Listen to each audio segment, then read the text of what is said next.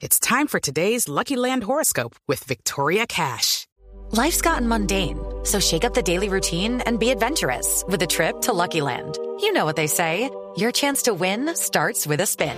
So go to LuckyLandSlots.com to play over 100 social casino-style games for free for your chance to redeem some serious prizes. Get lucky today at LuckyLandSlots.com. Available to players in the U.S., excluding Washington and Michigan. No purchase necessary. VGW Group. Void where prohibited by law. 18 plus. Terms and conditions apply. ¿Quedó il- suficientemente ilustrado, doctor Rodrigo Pombo, de los Grammy? ¿De qué va a pasar este fin de semana y por qué son importantes y los artistas colombianos que estarán presentes? Sí, sí, sí, ahí voy aprendiendo además, porque hay una serie de modalidades musicales que la verdad no, no comprendo del todo, pero muy chévere. Pues don Gonzalo, ahí, pero además eh, no solo tenemos gente que está involucrada en la industria de la música, sino también gente que está involucrada en la industria del cine. Me parece entender que hay una nominación de una de un soundtrack o de la banda sonora de una película. Yo quiero que escuche, Camila, este trailer.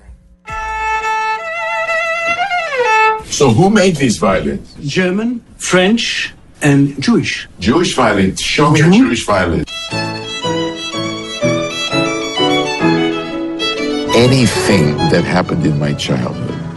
El tráiler que escuchamos, Camila, es de Isaac, que es un documental que narra la vida del gran violinista israelí Isaac Perlman. Su directora es Alison Chornick, quien ha participado en el Sundance Festival, en el Festival de Berlín, en el Festival de Tribeca, en fin, es una estrella dentro de los films ligados a la música.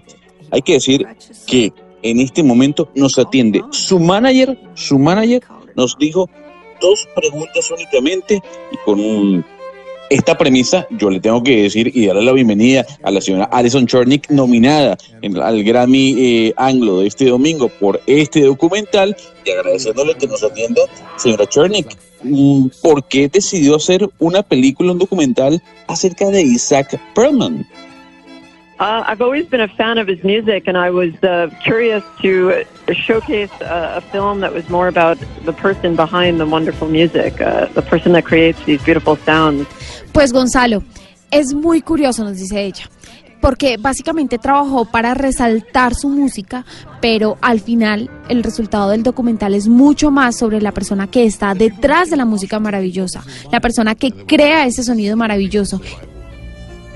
Y preguntémosle entonces eh, también a nuestra invitada, después del movimiento Me Too que se presentó y se originó en Estados Unidos, ¿usted cree que la industria sigue siendo machista, la industria de la música, o ha cambiado en algo y ha logrado ese movimiento Me Too tener una influencia en el arte también?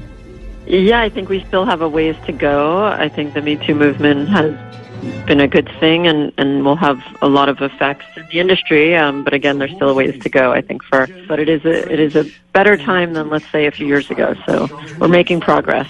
Camila, pues ella nos dice que sí, pero que piensa que aún queda mucho por hacer. Ella cree que el movimiento Me Too hizo algo, logró algo, logró que se generaran varios hechos en la industria, pero recalca que aún queda mucho por hacer. Vuelve y lo dice. Es enfática en esto.